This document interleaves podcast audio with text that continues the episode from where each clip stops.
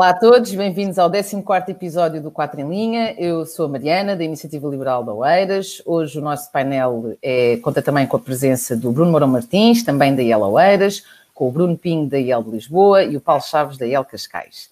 E antes de anunciar os temas desta semana, vou só relembrar que está em curso a recolha de assinaturas para a candidatura do Tiago Maia à Presidência da República. A ficha, bem como toda a informação, está disponível no site. Assinem, peçam aos vossos amigos e familiares para assinarem também. Há várias formas de fazerem chegar a ficha ao destino e podem sempre vir ter connosco a um dos nossos eventos para a entregar. E hoje temos três temas que vamos eh, abordar ao longo do nosso programa. O primeiro tema, Costa e Medina na lista de honra da candidatura de Luís Filipe Vieira à presidência do Benfica as novas regras para os funcionários públicos e também a resolução do governo relativamente ao estabelecimento Elefante Branco. E para abrir as hostilidades, vou então passar a palavra ao Bruno Pinho. Bruno, força. Olá, obrigado, uh, Mariana. Uh, olá, Bruno também e olá, e olá, Paulo. Vamos lá começar então com o nosso 14 episódio. Uh, é um milestone importante espero que façamos muito mais destes. Bom, mas como estava eu a dizer, um, ou, ou, como disse a Mariana, o, o, o, a gorda que eu trouxe hoje é o tema do, do António Costa, bem como o Fernando Medina e também como dirigentes de outros partidos fazerem parte da comissão de honra do Luís Filipe Vieira. E queria começar por dizer que isto não é um tema de clubes, não é um tema de futebol. Eu, eu não sou adepto de futebol, eu não percebo nada de futebol, não tenho nenhum clube, não sigo, para vocês terem uma ideia, os nomes dos jogadores que eu conheço é tipo o Ronaldo, o Pelé, o Eusébio e pouco mais, ok? Portanto, isto é o meu nível de conhecimento futebolístico. Este comentário não é sobre o Benfica. Uh, mas sei que o Luís Filipe Vieira está implicado em processos de corrupção que estão a ocorrer judicialmente uh, e, além disso, também é dono de uma empresa que deve centenas de milhões em crédito mal parado a um banco que recebeu ajudas do Estado. Ajudas essas aprovadas por este governo, ou pelo menos pelo governo presidido por António Costa, e recebeu essas ajudas exatamente para tapar os buracos dos créditos mal parados, como o da empresa do Luís Filipe Vieira. Um, lembro também que o cidadão António Costa e o primeiro-ministro António Costa são a única e mesma pessoa. E António Costa sabe isso perfeitamente, Aliás, o, se lembram, houve, houve, um comentário dele famoso há uns anos que é uh, um membro do governo, nem no café se pode esquecer que é membro do governo. Uh, e esse comentário é sobre isso mesmo. Uh, António Costa, como bom socialista, deixem fazer aqui um, bom, um pequeno à parte, gosta, de, gosta de, de, criar regras que aplicam aos outros. Ele não aplica nunca, mas aplica sempre aos outros. Isto é, isto é, uma, isto é um clássico socialista. Mas voltando ao tema, não fica nada bem ao primeiro-ministro de um país, por mais paixão clubística ou amizades que tenha, associar-se publicamente a quem está a braços com a justiça e quem está implicado nestes temas de que têm custado centenas de milhões ao erário público via, via, via, via ajudas de Estado a bancos. Atenção, eh, também aqui outro pequeno disclaimer: isto não é um comentário a amizades privadas, que são perfeitamente válidas e, e todos nós temos os nossos amigos mas isto é um comentário à associação pública que António Costa fez questão de fazer ao estar nesta lista de honra de Luís Filipe Vieira. Para terminar este tema, uh, queria apenas referir que Costa defendeu-se dizendo que em Portugal ainda havia liberdade de expressão. E nisso ele tem toda a razão.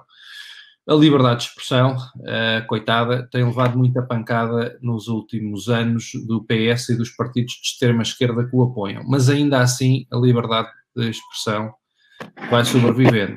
Agora, a noção, hum, essa, uh, pobre coitada, essa é que já desapareceu, como aliás é patente por, pelo facto de, por, por esta gorda que, que, estamos aqui a comentar. E muito rapidamente, e sei que isto sai um bocadinho fora do que, do que tínhamos uh, combinado em termos de gordas, mas eu tenho aqui outro tema, uh, outra gorda que também apareceu no fim de semana, que vou falar muito rapidamente, Uh, sobre esta não vou, não vou, não vou, não, não, vou ir além, pelo menos, dos factos que, que, saíram a público no fim de semana, que é, saiu a notícia que a empresa da mulher e da sogra do secretário de Estado da Mobilidade, que é o, Dinheiro, o Eduardo Pinheiro, que está na equipa do Ministério do, do, do Ministro do Ambiente, Matos Fernandes, esta empresa andou a fazer vários contratos nos últimos cinco anos, foram um total de 39 contratos, segundo o que está na empresa, com o Estado. Uh, e esses contratos tiveram um valor, foram feitos via adjudicações e tiveram um valor total de 2 milhões de euros para a empresa da mulher e da sogra do secretário de Estado. Um, desse valor de 2 milhões de euros, metade, metade, 1 um milhão de euros, foi feito com entidades que estão diretamente debaixo da tutela do Ministério do Ambiente.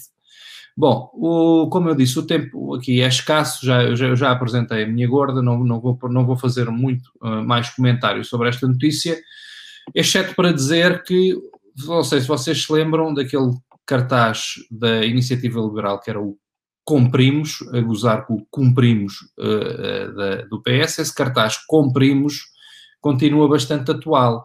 E o PS, pela enésima vez, mostra que perdeu todo o pudor no assalto que anda a fazer ao Estado e no assalto que anda a fazer aos impostos pagos por todos nós. E, enfim, gostava que este programa, gostava de termos mais tempo para discutir isto, mas provavelmente uh, terá de ser num, num, num, futuro programa para não aborrecer toda a gente. E com isto, passo a palavra. Uh, certo? Bom, uh, parece que os dois, as duas pessoas que não percebem nada de futebol da, na IL pelo menos aqui na, na Ilha Lisboa, Oeiras, estão a comentar este assunto. Portanto, eu, eu acho que ainda, bom, eu acho que percebo um bocadinho mais de futebol ainda do que o Bruno Pinha, apesar de tudo. Uh, conheço o nome de mais três ou quatro jogadores, por exemplo, o Ronaldo. Que tu não falaste. Bom, eu acho que falei no Ronaldo, isto. não falei no Ronaldo. Ah, ele, o Bruno falou no Eu disse Ronaldo. o Ronaldo, o Pelé e o Eusébio. Ah, então pronto, então estamos no mesmo. Falta o Messi, falta o Messi. Falta o Messi. Então, então ok, estamos mais ou menos a mesma. Bom, então eu nesta história do método política, método, a parte da política, percebo um bocadinho mais. A parte de futebol, sou uma espécie de um marciano. E então, depois de ver esta, esta novidade, pronto, estas notícias de, de, de ontem de, sobre este assunto, pus-me no papel de um marciano que vem a Portugal. Um marciano que gosta muito de pastéis de nata e vinho do Porto e que veio até aqui e começa a olhar à volta do lado olha para, para, os jornais, vê uma série de notícias sobre uma série de catástrofes financeiras em bancos, com dezenas de milhares de, de, de, milhões de euros colocados pelos contribuintes nos vários bancos, que por sua vez andaram a emprestar dinheiro uh, àquelas pessoas que têm a casa hipotecada e que se não pagam ficam sem a casa, e depois aos outros que devem dezenas ou centenas de milhões e que não, não, não acontece nada.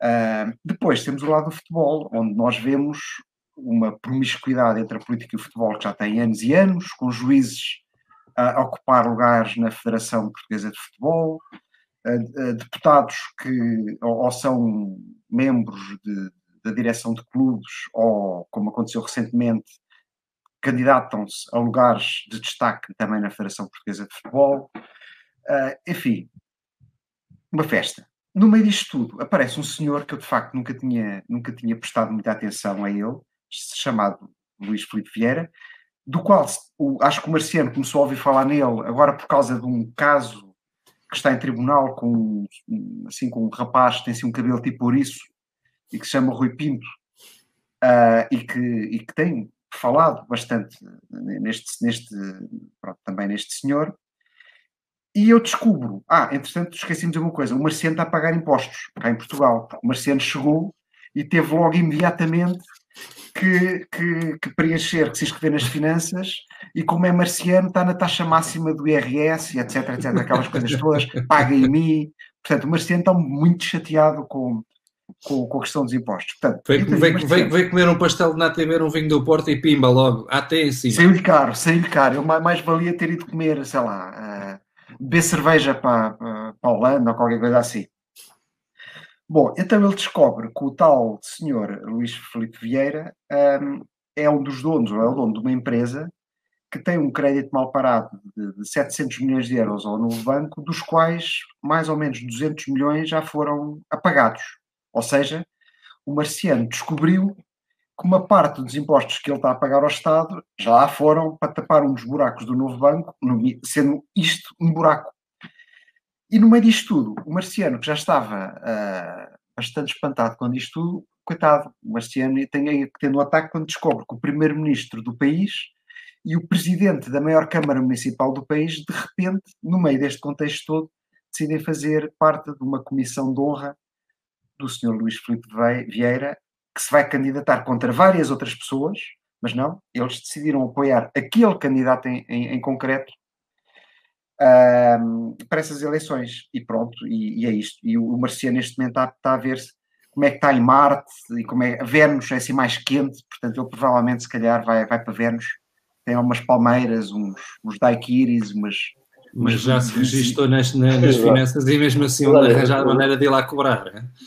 Pá, eu acho que ele vai pedir aquela coisa de não residente, estás a ver? De estatuto não residente e passa lá quatro meses e pronto. Mas olha, dou-te mais duas notícias para o, para o Marciano, uma má e uma boa. A má é que efetivamente houvesse perdão da dívida do, do novo banco, etc. E nós ouvimos já no passado em que não ia haver mais empréstimos a clubes de futebol, o BCE a era a mesma coisa, etc. E, no entanto, há praticamente pouco tempo, o novo banco fez uma, uma nova linha de crédito ao Benfica de 28 milhões, creio. Portanto, é uma má notícia para o Marciano que ao parece não. Aquilo que não se ia fazer, não se podia fazer, ao parece continua-se a fazer. Portanto, é, é mais um ponto. Coincidência. Coincidência, não é? E logo no novo banco e logo, e logo ao Benfica. E não tem nada contra o Benfica, atenção, pelo contrário. Eu também não percebo muito futebol, mas não tem nada contra isso. A boa notícia no meio disso tudo é que eu tenho a certeza que pá, amanhã, terça-feira, mais tardar, o paladino da antirrupção em Portugal, o novo orixá da nova religião que existe por aí, de certeza vai pôr, o André Ventura vai pôr um vídeo daqueles André Ventura arrasa Costa a bater na, na, no apoio ao Luís Filipe Vieira. Pá, de certeza, ele está a preparar o script para, para fazer uma coisa dessas aí a bombar, tipo aqueles, aqueles vídeos que ele põe com aqueles tipos grandes, arrasa Costa no apoio ao Benfica, de certeza que ele está a fazer. Eu vou, eu vou ficar sentado à espera desses vídeos. É, vamos, eu, sempre, eu sempre, eu sempre contigo com o Marcelo, pronto, ficamos à espera, mas pronto. Eu, eu já agora, antes de, de, passar, queria só. Agora já não é o Marciano, agora uh, sou eu a falar. O Marciano baixou em mim, mas agora já, já, já foi embora. Já foi. O, esta semana, na quarta-feira, calha mesmo bem, a Iniciativa Liberal Cascais tem um café liberal com o João Paulo Batalha, da, da Associação Integridade e Transparência. Portanto, eu acho que isto vai ser um tema mesmo, mesmo bom Exato. para o pessoal se ligar, como dizem os nossos uh, amigos brazuca, brazucas, se ligar no Café Liberal da, da, de Cascais na quarta-feira, ao final do dia. Sem dúvida. Muito, muito pertinente. Muito, muito bem.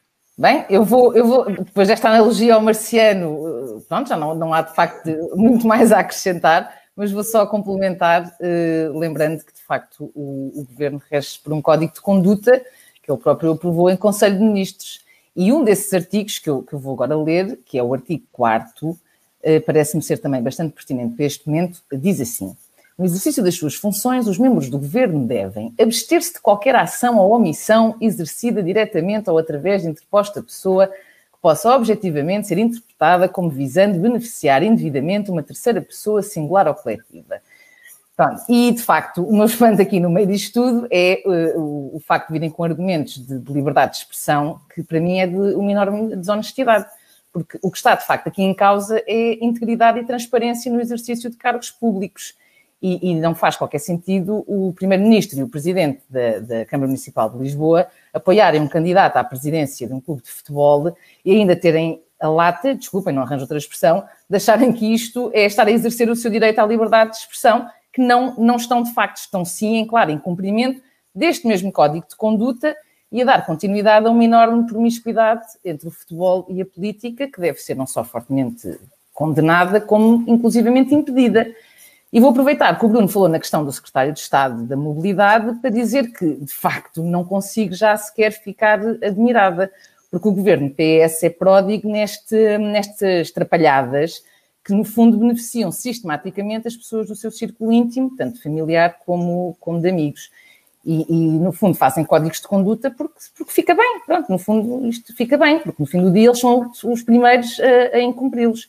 E pronto, é só deixar esta, esta notinha relativamente a este Mariana, é que isto bate um bocadinho com o que eu estava a dizer há bocado. Eles são claro. prolíficos a criar regras e regrinhas e códigos e Sem condutas, não sei, mas aplicam aos outros. A nós, do Partido ah, Socialista, é, é, exatamente. Aplica, aplica, para vocês. Tipo, o próximo governo, pá, se não for socialista, vai ter de cobrir aquilo à rista. À risca. Mas os socialistas, enquanto eles matam, nunca. não há problema. Não, lá está, cumprimos, cá está. Desculpa, já agora, e estamos a alongar-nos aqui um bocadinho no tempo, mas eu lembro, neste tema do secretário de Estado, verdade seja dita, ele declarou uh, ao Tribunal Constitucional, onde, seja, onde é obrigado os, os políticos fazerem os, as suas declarações de interesses, ele declarou efetivamente que a mulher tinha os 10%. Esqueceu-se a dizer que a sogra, mãe da mulher, tinha 55% da empresa, mas pronto, não, também isso também não há problema algum. Mas, é, dizem que há problemas com as sogras. Exato. Pois, pois.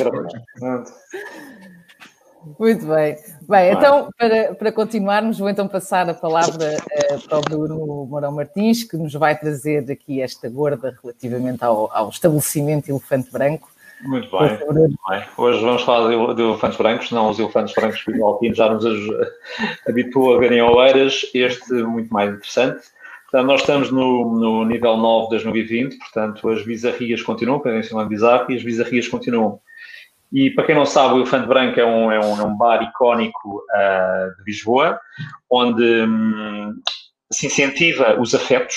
Uh, e, curiosamente, é, um bar, é este bar icónico que vem em, é no ano 2020 defender o Estado de Direito e combater aquilo que é os abusos do, do governo, ou deste governo socialista, que continua a impor um conjunto de abusos uh, nesta fase da, da, pandemia.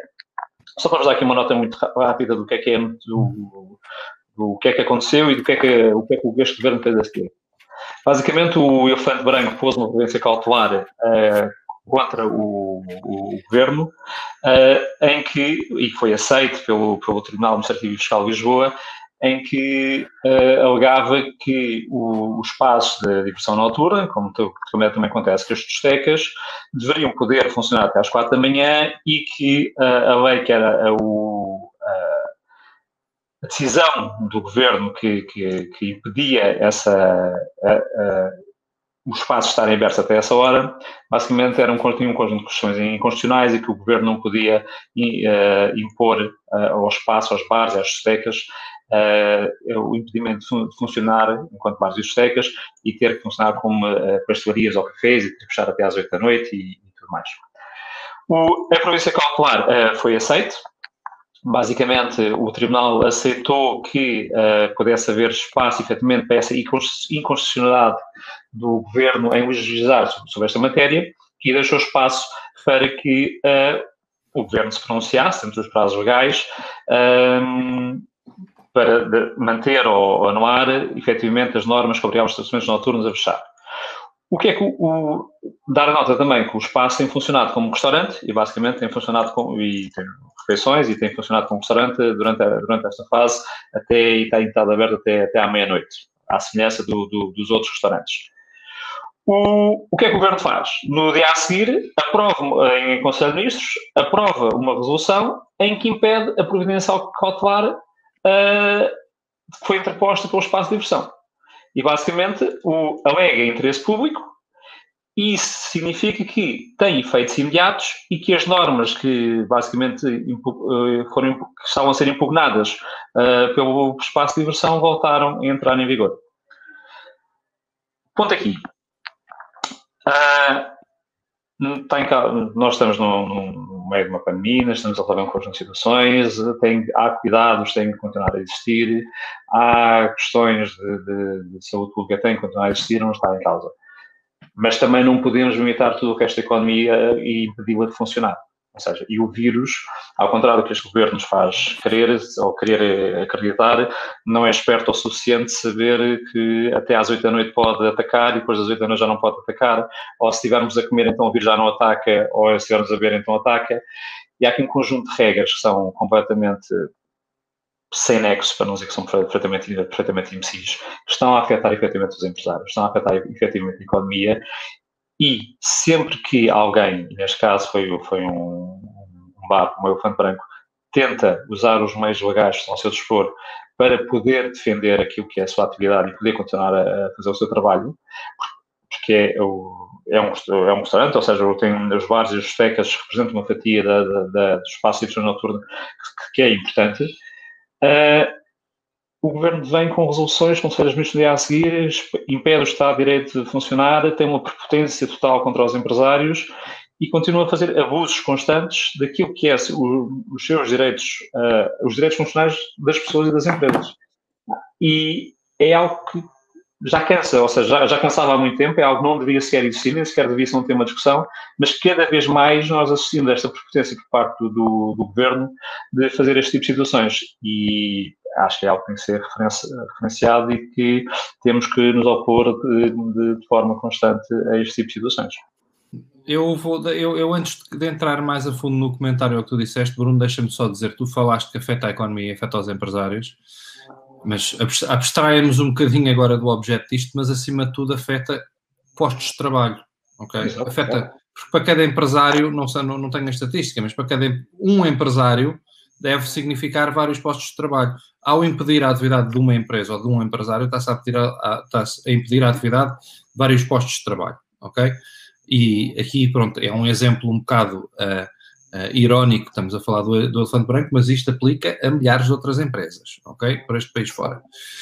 Isso era a primeira coisa que eu queria dizer. Entrando um bocadinho mais no teu comentário, um, apesar de estarmos numa pandemia, continuamos a morar num Estado de Direito. E num Estado de Direito há coisas que são permitidas, há coisas que não são permitidas. E há, acima de tudo, há uma coisa muito importante que é o balanceamento dos poderes. Temos o poder legislativo, temos o poder executivo e temos o poder judicial. E o que se passou com esta situação, que é um bocado caricata e endótica, pela sua, por toda a sua envolvente, mas o que se passou realmente aqui foi o Poder Executivo, a meu ver, como tu disseste, possivelmente, eu não sou constitucionalista, mas a meu ver, abusando da Constituição, pôs restrições em estabelecimentos privados, utilizando um mecanismo que do, do, volto a repetir, a meu ponto de vista, não é constitucional, e aí já voltaremos daqui a 30 segundos. Houve um tribunal, poder legislativo, que a petição de uma, de uma parte afetada disse: não, realmente isto é verdade, não pode ser feito. O governo não tem poderes para estar a impor esta restrição, e vai o governo e passa por cima do legislativo. Portanto, nós estamos a sair do Estado de Direito e estamos a entrar no estado da República das Bananas, onde é o ditadorzito, pá, estou a exagerar um bocado, mas é para aí que caminhamos com isto, ok? Como é que as coisas devem ser feitas? A Constituição tem mecanismos, e nós já sabemos quais são, pela primeira vez em 46 anos, foram ativados há seis meses atrás, há mecanismos que realmente permitem ao governo passar por cima de alguns direitos fundamentais que são temporariamente restritos. Isso chama-se o estado de emergência, ok? Uh, que, mas mesmo esse estado de emergência, para ser aprovado, passa, tem de ser o governo a recomendar, uh, não desculpem, é que é, tem de ser o, o Presidente da República a recomendar, o governo também a dizer que sim, e, e tem de ir ao Poder Legislativo, tem de ser a Assembleia da República, 230 deputados eleitos por voto direto da população a dizer, tem de ser uma maioria a dizer que sim. Se essa maioria não dizer que sim, ou seja, aqui está os checks and balances do poder a mim, a mim preocupa muito, como cidadão, que tenhamos um poder executivo que, que pensa que está, neste momento, por causa de uma pandemia, é verdade, é uma pandemia, precisa ser combatida, mas temos de utilizar os mecanismos legais que para isso existem. Não se pode passar por cima do Estado de Direito e preocupa muito, como cidadão, ver estas atitudes do Poder Executivo, uh, pensa que pode passar por cima de, uh, de ditames do Legislativo e exatamente contra os abusos desse, desse, desse, do poder desse mesmo executivo. Isto é a parte mais séria do comentário.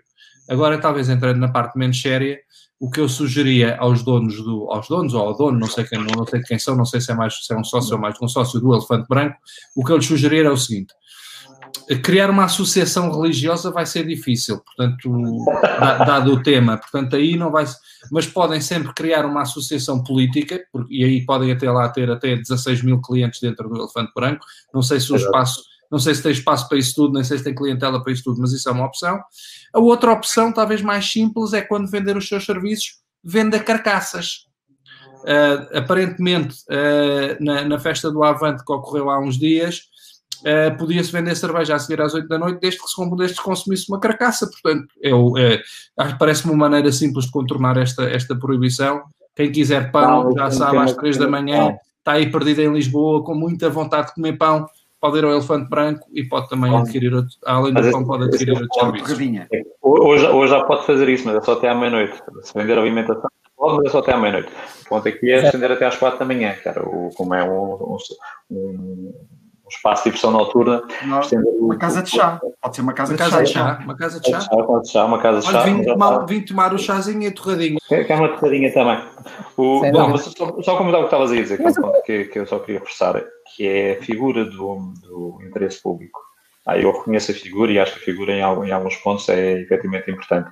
Agora, fazer uso e abuso do interesse público para querer justificar tudo o que quer que seja, degrides efetivamente a imagem da, da, daquilo que queres legislar e é isso que nós não podemos permitir.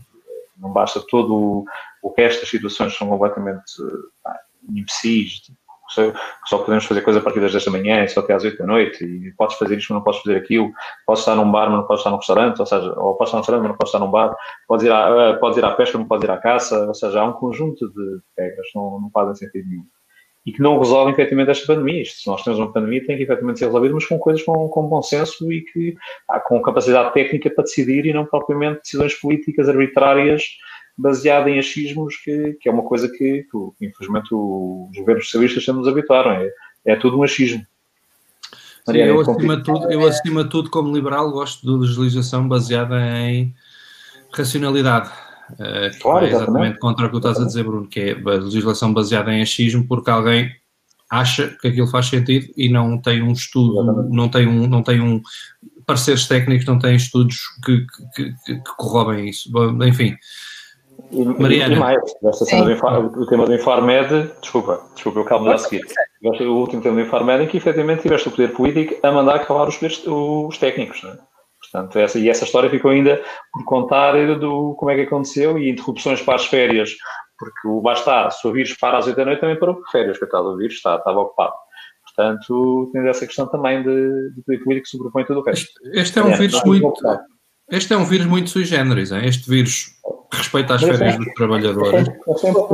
Este vírus ataca concertos, mas não ataca eventos políticos nem eventos religiosos. Um, este vírus aparentemente ataca quem bebe cerveja, mas parece que quem, quem come uma carcaça fica imune contra, contra o vírus enquanto convém. Enfim, é um vírus muito estranho, mas enfim, é, eu não é sou virologista, mas isto deve ser um caso único na história da, da humanidade. Não, mas essa é que é a grande questão, é que de facto o governo continua a usar o argumento da, da pandemia para fazer, para tomar decisões completamente arbitrárias e, e, que não fazem, não têm nexo nem, nem qualquer base científica, porque se formos a ver, temos praias cheias de gente, centros comerciais cheios de gente, transportes públicos cheios de gente durante o dia a partir da meia-noite ou da uma da manhã, tudo em casa, porque calma lá que vem a Covid atacar toda a gente. É, é um vírus notívago, é um vírus só, é, é tipo um, um vampiro. Tipo, quando, então... quando conseguirem tirar uma fotografia dele no microscópio, vai ter assim dois dentes e é um vampiro que só ataca à noite, a luz do sol. Acho, acho que ele veio de morcegos, precisamente. olha, então é- olha, you're on to something. Portanto, isto de facto não faz, não faz muito sentido e, e dá, dá, quase a ideia de que, ou, ou, ou, de facto, as pessoas só ficam doentes à noite, ou só se conseguem implementar medidas sanitárias durante o dia. Portanto, à noite também não se consegue uh, limitar o número de pessoas dentro dos espaços, ou, ou, ou uh, obrigar ao uso de máscaras, etc. Portanto, não, isto não faz, a mim, pessoalmente, não me faz qualquer sentido esta arbitrariedade de, de critérios dia versus noite. Mas pronto, é, é, é o que temos. E vou então, uh, para terminar, passar então a palavra ao, ao Paulo Chaves, que, vai, que nos vai trazer o tema da, dos funcionários públicos, da função pública, e vai-nos também, no fim, apresentar o tweet da semana. Força, Paulo. Obrigado, Mariana. Bom, no dia 10 de setembro de 2020, no, o público publicou uma notícia que dizia uh, Covid-19, funcionários públicos podem ser colocados em outro local de trabalho eu vi isto e fiquei muito bem impressionado, fantástico. Ou seja, tive quase a bater palmas. Mas depois pensei, espera aí, mas calma aí, 10 de setembro, ora isto começou mais ou menos ali 10 de março, portanto, ah, contei pelos dedos, seis meses, ó diabo. Então, só ao fim de seis meses é que eles tomam esta decisão, um bocado estranho. Pois, entretanto, também comecei a ler os jornais e comecei a ver que esta medida, que se calhar ou, há uma série de sindicatos que já estão a reclamar e se calhar não vai, não vai dar nem nada. Portanto, o meu entusiasmo inicial uh, foi, -se, foi diminuindo. Bom, a questão é: nós temos milhares de funcionários públicos em casa desde março, com salário integral, mas sem estar em teletrabalho.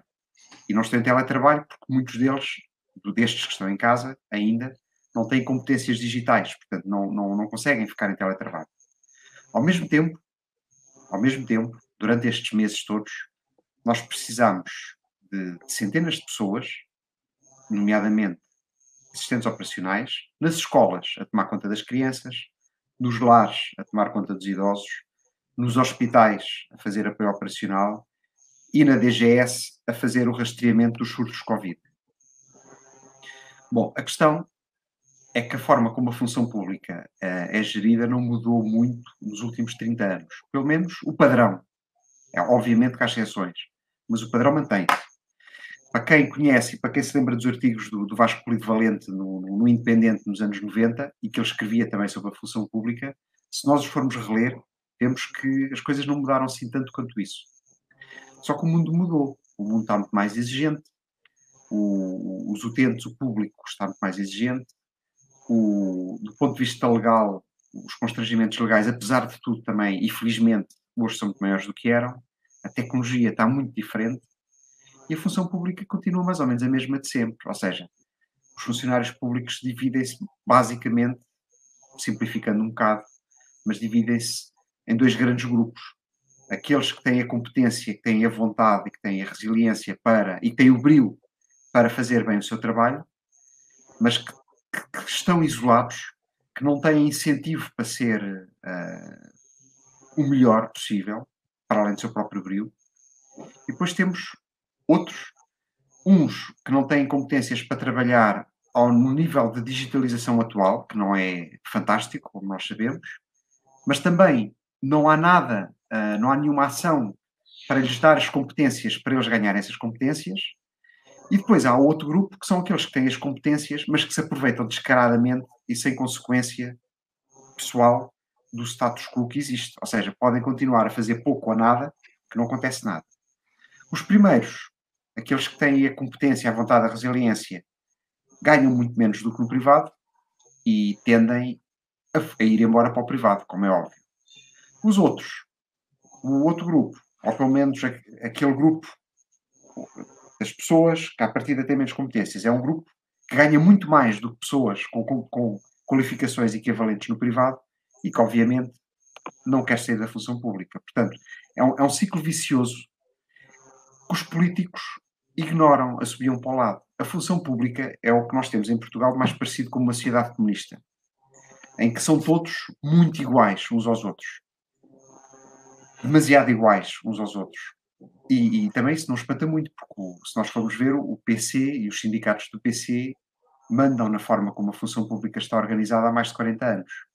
O Bloco Central encolhe os ombros e não está muito preocupado em alterar o status quo. Os fundamentos de todo o sistema são os mesmos e não há preocupação nenhuma em alterá-los. O Bloco Central está, acima de tudo, preocupado em utilizar a, a função pública como uma arma política. Não é a transparência nem o dinheiro dos contribuintes que, que, que, interessa, é a arma política que a função pública pode ser. Na minha opinião, isto vai mudar quando os eleitores e os contribuintes perceberem que têm que ser muito mais exigentes com a qualidade dos serviços, têm que ser muito mais exigentes com a transparência, têm que ser muito mais exigentes com, com, com a forma como o seu dinheiro é gasto na função pública e, e, o dinheiro que colocam lá versus aquilo que retiram. E, obviamente, esta questão de o Estado estar seis meses para tomar medidas que deviam ter sido tomadas na semana a seguir ao início da pandemia uh, é, é, um sinal. Bom, um exemplo de que eu quero dizer-vos de que queremos aquilo que acabei de dizer está na ilha de Cascais a Iniciativa Liberal de Cascais quer ser consequente com este aumento de exigência e vai fazê-lo com, com a, Câmara Municipal de Cascais. Nós tivemos há uma semana ou duas, na TVI, a Ministra da Justiça a dizer que a Lei 26 de 2016, a Lei da Transparência, permitiria praticamente ter acesso a toda a informação relevante sobre aquilo que acontece na, na função pública. Pois bem, nós vamos testar se é exatamente assim. Nós e El Cascais vamos testar se é exatamente assim vamos fazer um, um, um check o mais apertado possível à forma como a Câmara Municipal de Cascais gasta uh, o seu dinheiro e vamos mostrar aos cascalenses um, o, o, que encontrarmos. E tendo em conta, e não esquecendo, que a Câmara Municipal de Cascais tem, tem uma das taxas de IMI mais altas da região de Lisboa. E daqui passo para o tweet da semana, que tem exatamente a ver com isto. Uh, bom, o tweet da semana, uh, e, e, já agora relembro que todos nós podemos, ao longo da semana, apresentar tweets que podem depois ser uh, considerados tweet da semana no 4 em linha seguinte, desde que se coloque o hashtag, hashtag 4L tweet da semana, tweet da semana em minúsculas, mas neste, nesta semana nós escolhemos um tweet uh, da Iniciativa Liberal Cascais que diz o seguinte: Sabes onde é gasto o teu IMI? Acompanha a campanha nas nossas redes e assina a petição para a redução da taxa de IMI em Cascais.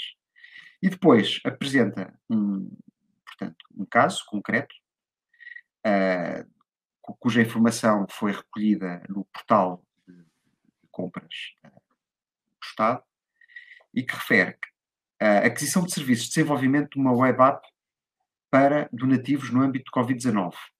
Isto no município de Cascais, 2020. 46 mil euros para a aquisição dos serviços. Donativos angariados, 5.459 euros. Pronto, este é apenas o primeiro de uma, de uma série. Nós temos, temos nos divertido imenso a encontrar outras, e vamos agora, todas as semanas, vamos mostrar uma, uma, uma coisa destas. E, obviamente, nós aqui estamos a, basicamente a fazer uma pergunta ao Sr. Presidente Carlos Carreiras: o que é isto? E qual é o racional por trás disto? É apenas isto que nós queremos. É que ele nos explique. Portanto, 46 mil euros mais IVA gastos pela Câmara Municipal de Cascais via adjudicação direta, eu acho, não é, Paulo? Corrige-me se eu estou errado. Não, é, não sei não se foi concurso, mas pronto. São 46 mil euros mais IVA pagos pela uh, Câmara Municipal de Cascais durante a pandemia Covid para criar um portal de donativos, uh, exatamente para, para, para, para esses donativos poderem ir socorrer pessoas que tenham sido mais afetadas pela pandemia Covid, a Câmara Municipal de Cascais gastou 46 mil euros mais IVA para recolher 5.500 euros. É um investimento em veras. Eu, eu, eu, vou pedir à produção para pôr aqui talvez uma cara de um palhaço a rir-se. É a única coisa. Não, é aqui, há um palhaço aqui a rir-se. Uma coisa destas é essa, isto. É o circo, é a palhaçada. Estamos, estamos literalmente no circo, sem dúvida. Não, não, faz sentido nenhum. Tu não viste o business plan? Aqui é uma recolha de donativos há 10 anos, porque é para funcionar. Pá. Eles estão a ser previdentes, estão à espera que esta exato, pandemia exato. dure muitos anos. Dure muitos anos, exatamente. Exato. Pá, quanto mais anos durar, mais adjudicações diretas podem fazer. Ora, Mas olha, Paulo, para, porque tenho a dizer parabéns à Iniciativa Liberal de Cascais. Uh, há muita gente que de fora da Iniciativa Liberal pronto, segue o trabalho do João Coutinho no Parlamento e vê os nossos cartazes bonitos aí algumas rotundas do país uh, e pensam que, que a IEL é aquilo, pronto, é o trabalho parlamentar e é um outro cartaz bonito, e na verdade é um, a IEL hoje em dia é um partido com mais de mil e tal pessoas espalhado pelo país inteiro, a trabalhar muito uh, descentralizadamente uh, a nível de conselhos com, com, com, os núcleos. Nós, nós, aliás, aqui somos membros de três núcleos diferentes. Eu sou de Lisboa, o Bruno e a Mariana do Eiras e os núcleos têm pessoas capazes que estão dedicadas a isto, um trabalho, estão, estão a trabalhar descentralizadamente nas temáticas locais uh, para, para, para, para, fazer propostas para melhorar a vida dos, dos cidadãos a nível localmente e descobrir estas. Enfim, não vou, não vou, ser, não, não, vou ser, não vou ser deselegante para descobrir estas palhaçadas que, que, que, os nossos governantes gostam, quer os centrais, quer os locais, gostam de fazer connosco e com, e com o dinheiro que tanto nos custa a todos, a todos os portugueses este dinheiro tanto nos custa a ganhar. é Por isso, parabéns, Paulo. Obrigado. Parabéns, Paulo. Obrigado. Obrigado. Muito bem, e então chegamos assim ao fim de mais um 4 em linha. Uh, só me resta agradecer aos, aos meus colegas e também a todos que nos estão a ver. E já sabem, para a semana estamos cá novamente e esperamos contar convosco também. Até lá e boa noite. Boa noite. Boa noite.